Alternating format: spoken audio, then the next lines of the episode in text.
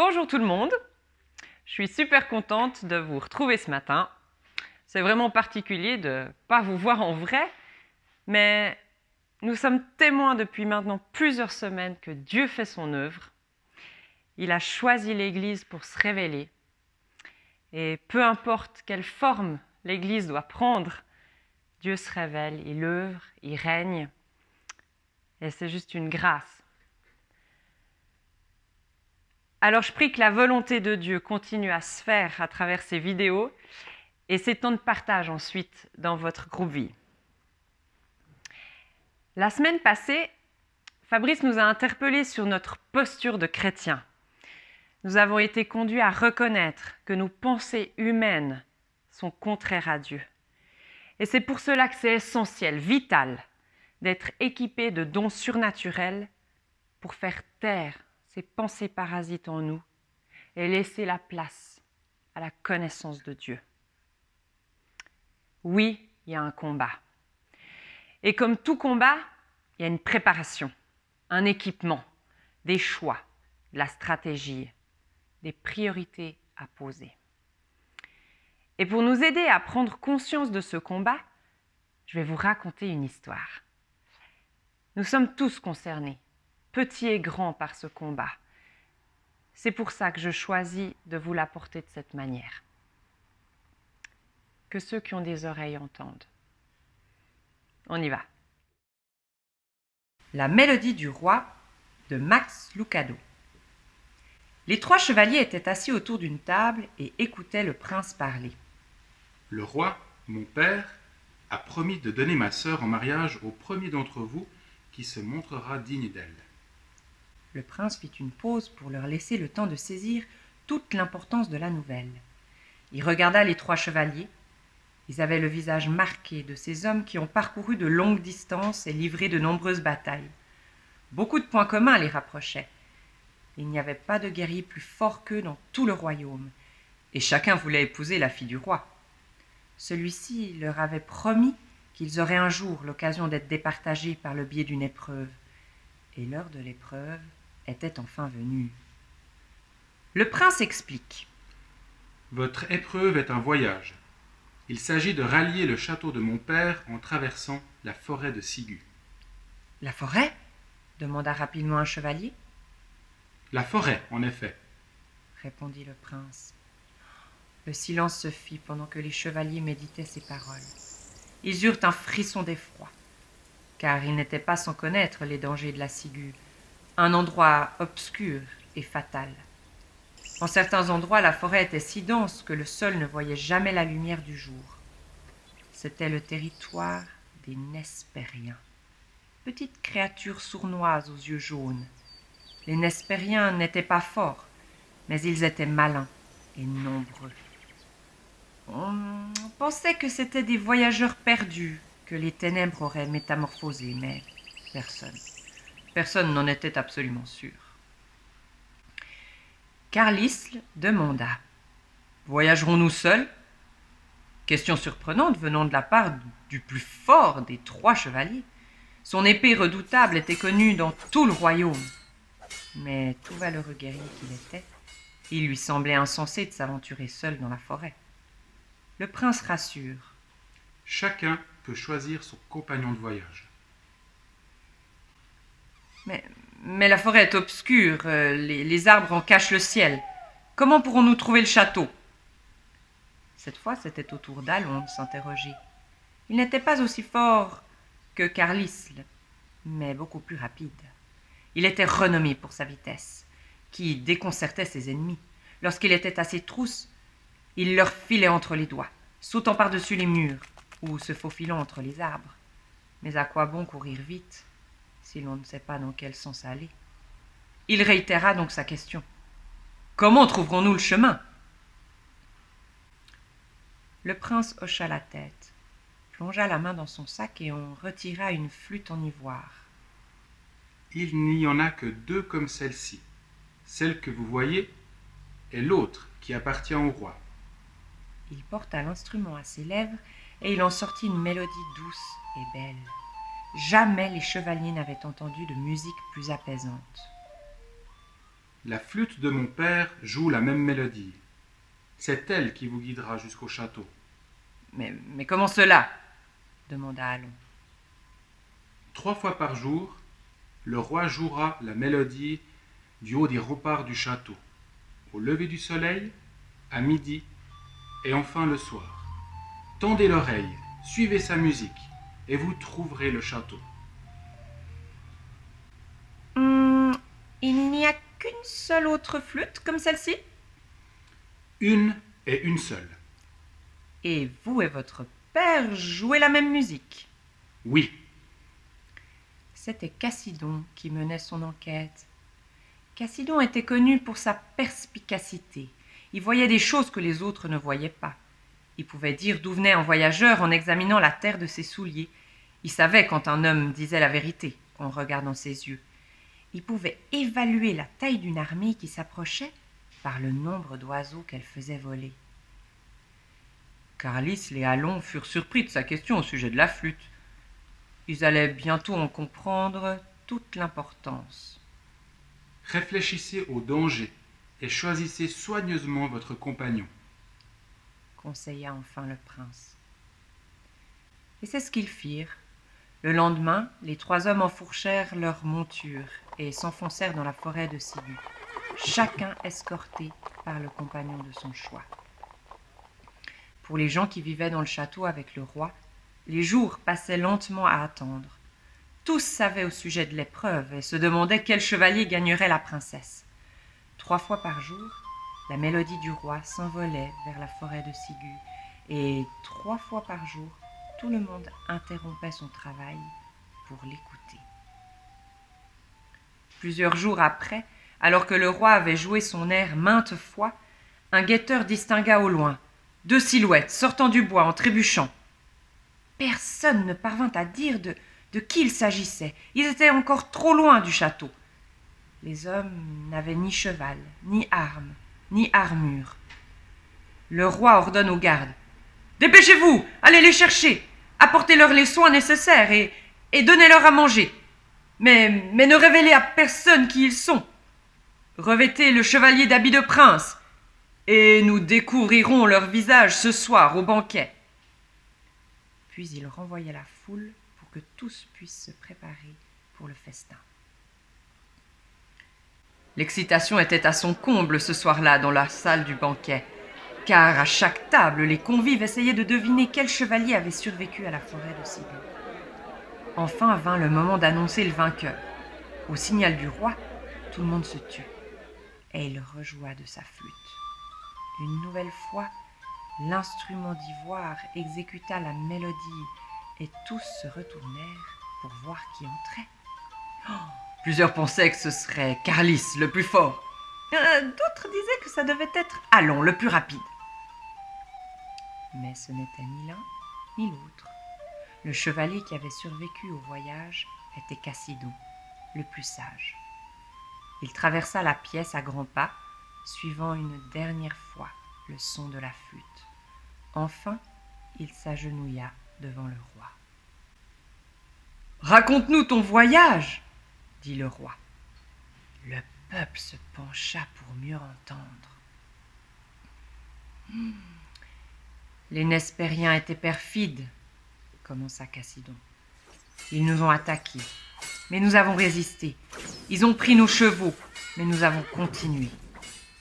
Mais ce qui a failli nous perdre était encore bien plus redoutable. Qu'est-ce que c'était? demanda la princesse. Ils imitaient. Ils imitaient? demanda le roi. Oui, mon roi, ils imitaient. Chaque fois que l'air de votre flûte entrait dans la forêt, une centaine de flûtes commençaient à jouer. De tous côtés, nous étions entourés de mélodies.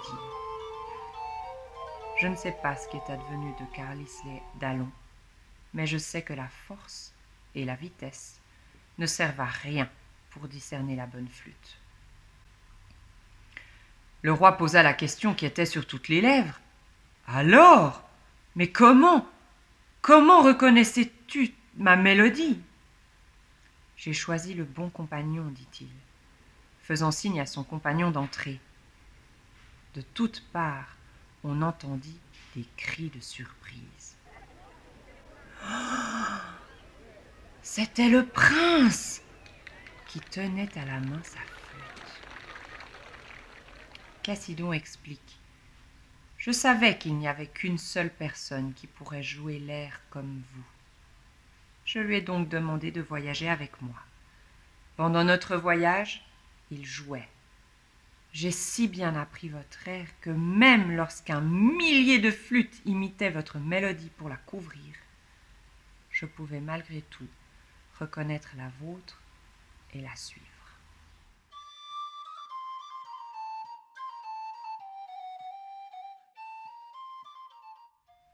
Je ne me lasse pas de cette histoire. Elle décrit tellement bien notre réalité, elle expose la vérité. Ça vous a fait écho? Nous sommes chacun un chevalier, une chevalière que le roi attend. Nous sommes tous dans cette forêt. Et durant ce Covid, c'est comme si cette forêt avait changé d'aspect. Des chemins encore plus sombres, des coins encore plus denses, d'autres mélodies encore et encore. Dans cette histoire, nous avons trois exemples de chevaliers, chacun avec une expérience et des talents reconnus de tous. Carlis, le plus fort, mais qui cette fois hmm, émet des doutes d'y arriver tout seul. Du coup, il est bien content de pouvoir prendre quelqu'un avec lui. Et il a juste besoin d'une présence à ses côtés, ça, ça le fait sentir fort.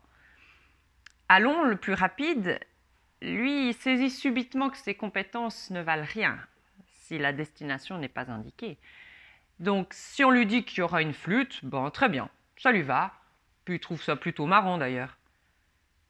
Et puis enfin Cassidon, le plus sage, mais qui ne se fie pas seulement que sur sa sagesse. Il se pose les bonnes questions et surtout, il prend le temps de sonder le vrai enjeu pour faire les bons choix.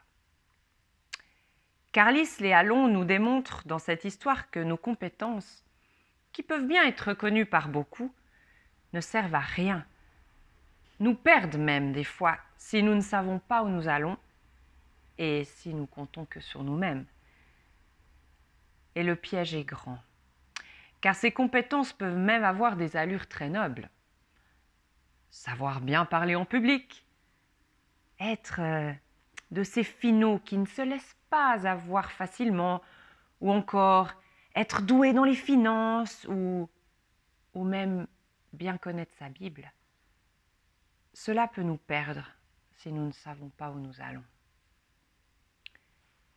Cassidon avait cerné l'enjeu de la flûte, et la seule façon de s'en sortir était d'avoir le bon compagnon.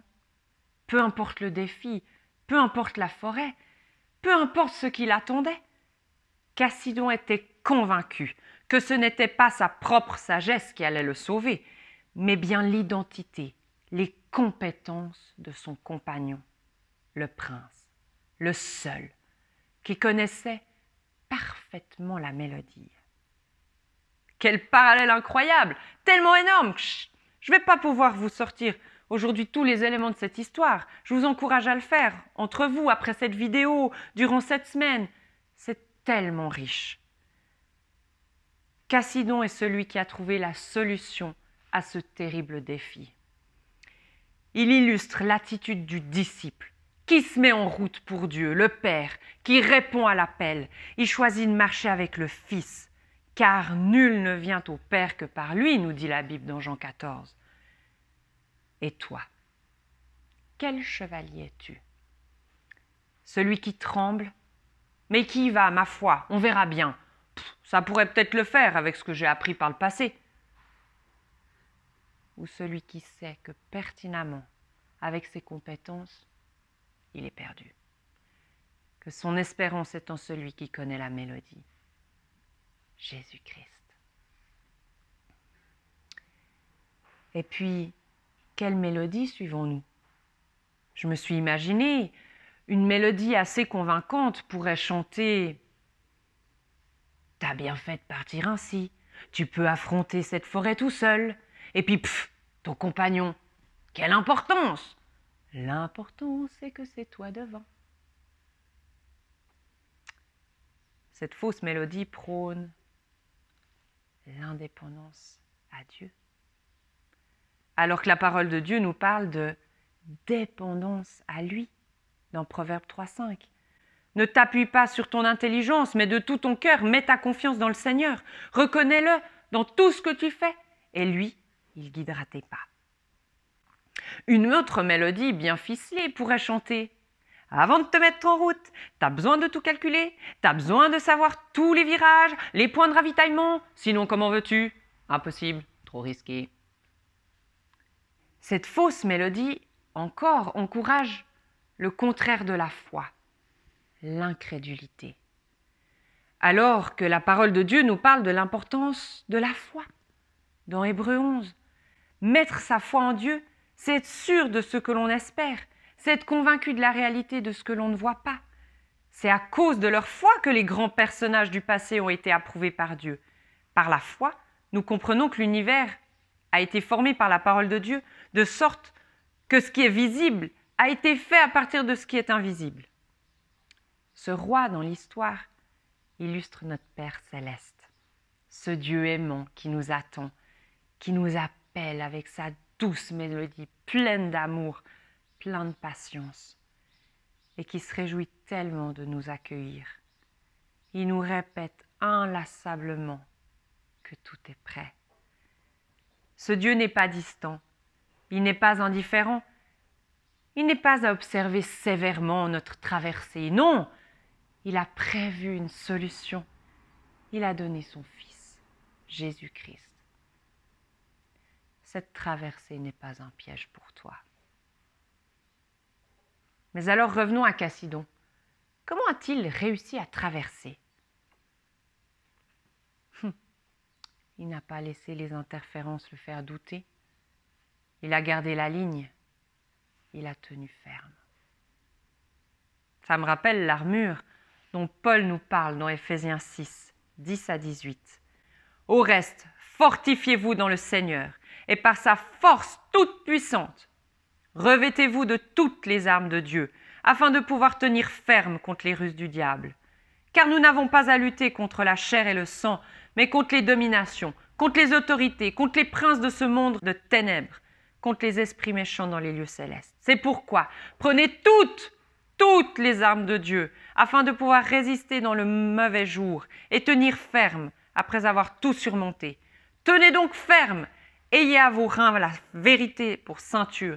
Revêtez la cuirasse de la justice. Mettez pour chaussure à vos pieds le zèle que donne l'évangile de paix. Prenez par-dessus tout cela le bouclier de la foi, avec lequel vous pourrez éteindre tous les traits enflammés du malin.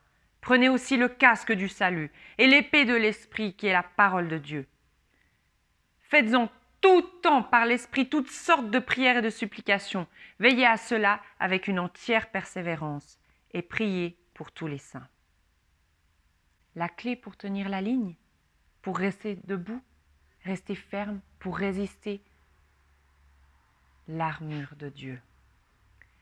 La vérité, la pleine vérité, est donc intransigeant avec les demi-mensonges. La justice, pas la propre justice, mais la justice de Dieu. Les chaussures, oui, en route, lève-toi. Le bouclier, celui qui nous couvre de la tête aux pieds. Le casque qui couvre nos pensées. Et pour finir, l'épée de l'esprit, la parole de Dieu, qui est bien plus puissante que ce qu'on peut imaginer, qui nous garde des mensonges. Oui, pour reconnaître la voix de notre Père céleste, brandissons l'épée. Proclamons la parole. Invitons chaque jour, en toutes circonstances, l'Esprit de Dieu nous chuchoter, nous rappeler la mélodie, cette vérité. Soyons dans cette intimité tous les jours. Il nous a promis qu'il serait tous les jours avec nous. C'est notre espérance. Arriver au château, être accueilli par notre Père céleste se réjouir de cette traversée, accompagné par le seul qui peut nous guider et nous permettre de rester fermes. Jésus-Christ et son Saint-Esprit. Tout le monde veut rejoindre le château, c'est sûr, mais il n'y a qu'un seul chemin pour ne pas se perdre. Je vais finir par le psaume 139, 23-24. C'est que ce soit notre prière. Sonde-moi, ô Dieu, et connais mon cœur. Éprouve-moi, connais mes pensées. Regarde si je suis sur une mauvaise voie et conduis-moi sur la voie de l'éternité. J'ai deux questions pour toi ce matin. Quel chevalier es-tu? Et est-ce que tu aimerais être un autre chevalier? Et quelles sont les mélodies qui te distraient? Je vous souhaite un excellent temps de prière et de partage, et je prie que l'Esprit révèle des choses cachées, que les mensonges soient mis en lumière. À lui soit toute la gloire. Soyez encouragés et fortifiés pour dimanche.